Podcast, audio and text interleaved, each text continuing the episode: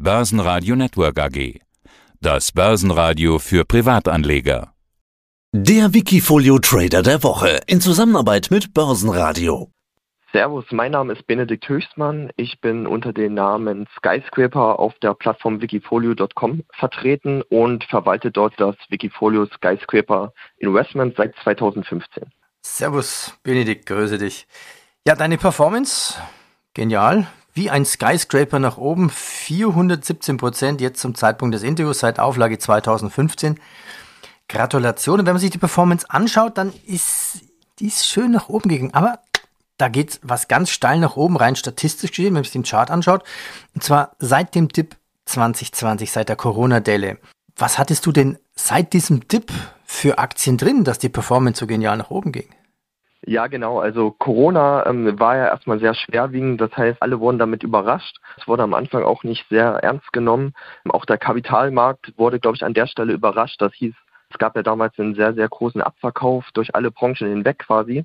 Ich hatte damals mir den Markt nochmal angeschaut gehabt und habe mehrere Umstellungen durchgeführt in meinem Wikifolio, weil ich geschaut habe, okay, welche Unternehmen könnten denn von Corona profitieren, beziehungsweise durch die Trends, die dadurch beschleunigt werden, Digitalisierung etc. Und hatte dann damals unter anderem zum Beispiel die Global Fashion Group in mein Wikifolio aufgenommen, was jetzt auch mittlerweile und weiterhin die größte Position oder eine der größten Positionen im Depot darstellt. Außerdem hatte ich schon vorab HelloFresh natürlich auch im Wikifolio, welche auch sehr gut liefen und auch noch die Freelancer-Plattform Fiverr. Ja, wunderbar. Das gehen wir nachher gleich nochmal durch. Nur für die Hörer. Nochmal zu deiner Strategie. Du suchst ja unterbewertete Nebenwerte oder auch Blue Chips. Nach welchen Kriterien suchst du Aktien heraus? Genau, also ich gehe eher in die Suche dahingehend, dass ich Unternehmen suche, die noch nicht allzu groß sind und noch nicht auf dem Schirm von institutionellen Investoren aufgetaucht sind. Das heißt, die haben noch nicht so eine große Bekanntheit in der Regel, bieten aber aufgrund ihrer großen Wachstumsraten überproportionale Renditechancen. Das heißt, ich schaue mir auch an, wie groß sind die Wachstumsbereiche bei Gewinn, Umsatzwachstum, welche Bereiche werden bedient, also welche Märkte werden bedient, die auch Zukunftsthemen darstellen in den nächsten Jahren und ist auch irgendwo ein Wettbewerbsvorteil vorhanden. Das heißt zum Beispiel durch eine Kosteneffizienz, durch ein Produkt, was deutlich über den Konkurrenzprodukten dominiert oder ähnlichem. Ja, gehen wir sie doch mal durch. Deine Top-Performer. Verbio zum Beispiel 444% plus. Sieht gut aus. Die Gewichtung aber nicht so spannend. Gucken wir uns die großen Werte an. Du sparkst Global Fashion an. Was machen die eigentlich?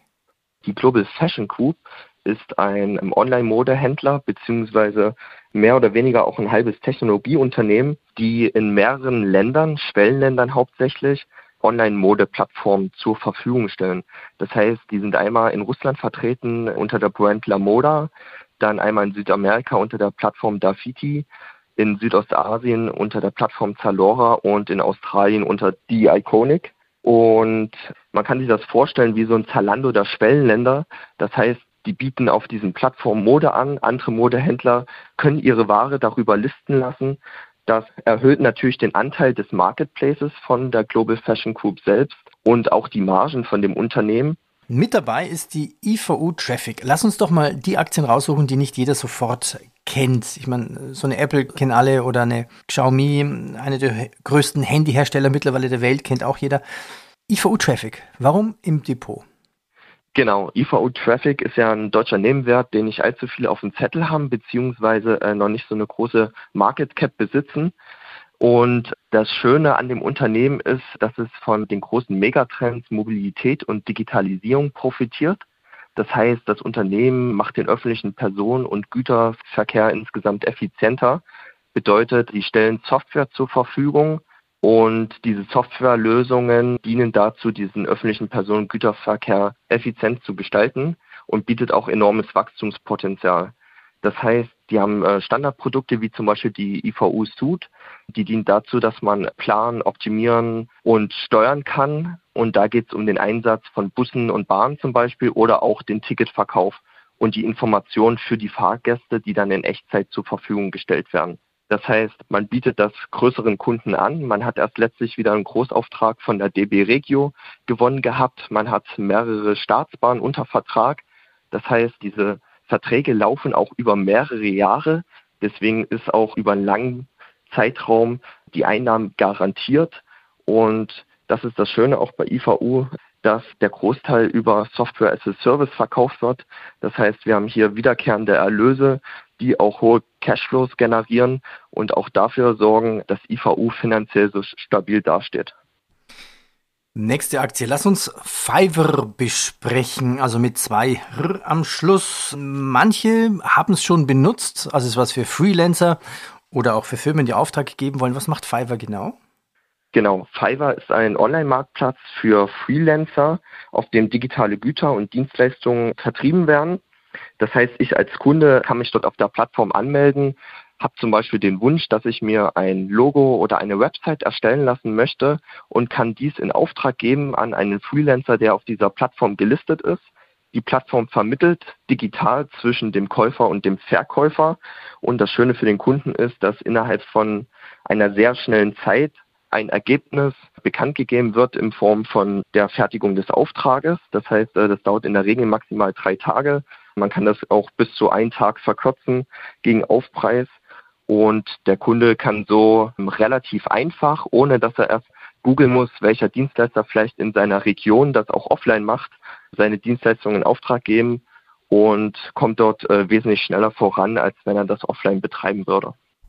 Nächste Aktie in deinem Depot ist die Mineric. Warum hast du die Mineric reingenommen? Ähm, Griff nach den Sternen so ein bisschen? Ja, ist ein sehr spannendes Argument, nach den Sternen. Für mich ist es ein sehr spannendes Unternehmen, das damals aus der Ausgliederung aus dem Deutschen Luft- und Raumfahrtcenter entstanden ist. Das heißt, man hat dort über zehn Jahre vorher an der Technologie gearbeitet im Bereich der Laserkommunikationstechnik, welche dafür sorgen soll, dass flächendeckend Breitbandtechnologie zur Verfügung gestellt werden soll. Das heißt, es gibt ja auch einige große Flecken auf der Erde, wo insgesamt noch nicht viel Internet zur Verfügung steht. Durch Satellitentechnik kann dies aber dazu führen, dass auch an diesen Flecken schnelles Internet zur Verfügung gestellt wird, kostengünstig, weil es wesentlich günstiger ist als selbst der Ausbau von Glasfasertechnologie. Und dementsprechend arbeitet Myneric an dieser Technologie dran, haben jetzt einen Wandel durchlebt von einer Start-up-Phase in die Massenproduktionsphase. Man hat mehrere Produktionscenter aufgebaut, unter anderem eins in Deutschland und eins in den USA und möchte jetzt den kommenden Start der Kommerzialisierung der Laserkommunikationstechnik quasi vorbereitet sein. Und aus dem Grund hat man auch ein riesiges Vertriebsteam in den USA aufgebaut mit mehreren Top-Managern, unter anderem von EADS ehemals, Airbus oder auch anderen Unternehmen und ist jetzt aktuell in der absoluten Vertriebsphase dort vor Ort. Das Besondere an dem Unternehmen ist unter anderem auch noch, dass dort der Manager ehemals bei SpaceX war, schon in der Anfangsphase mit Elon Musk zusammengearbeitet hat. Und dieser Manager verfügt über extremste Erfahrung aus den letzten Jahren und leitet das Unternehmen. Man hat jetzt den Hauptstandardfokus auf die USA gelenkt, weil dort der Raum für Aufträge für Luft- und Raumfahrttechnologie am größten ist. Und das Besondere an der Stelle ist, dass die USA darauf achtet, dass die Teile auch selbst heimatbezogen hergestellt werden und nicht aus dem Ausland bezogen werden, aus Sicherheitsgründen. Und deswegen hat dort Miner mittlerweile eine extremste Präsenz aufgebaut, um diesen Markt zu bedienen. Zuletzt gab es einen ersten Großauftrag von SpaceLink in Höhe von 28 Millionen Euro mit Chance auf Folgeaufträge. Das heißt, man ist hier mitten im Gang zu profitieren von dem nächsten Megatrend New Space und ist optimal aufgestellt. Das klingt nach Skyscraper Zukunft. Eine Aktie machen wir noch aus deinem Depot. Was macht denn T-Tech? Hat eine US-ISIN? Genau, T-Tech Holding sorgen sich darum quasi, dass das Kundenerlebnis beim Einkaufen selbst maximiert wird. Das bedeutet, wenn ein Kunde auf einem Online-Shop sich befindet und dort einkauft, versucht T-Tech Holding mit ihren Lösungen dieses Einkaufserlebnis zu maximieren. Und durch den Trend zum Homeoffice ist natürlich der Einkauf über Online-Shops hat sich extremst vergrößert, weshalb diese Nachfrage nach solchen Lösungen, die T-Tech anbietet, extremst hoch ausfällt. Wann schmeißt du eigentlich mal einen Wert aus deinem Wikifolio raus? Was muss da passieren? Genau, in der Regel fahre ich eine sehr konzentrierte Strategie.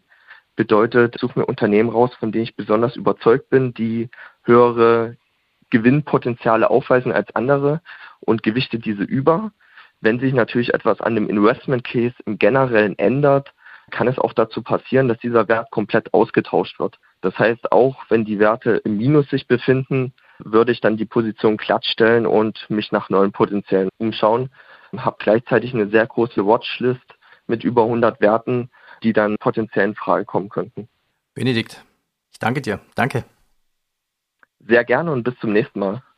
Wikifolio.com Die Top-Trader-Strategie. Börsenradio Network AG. Das Börsenradio für Privatanleger.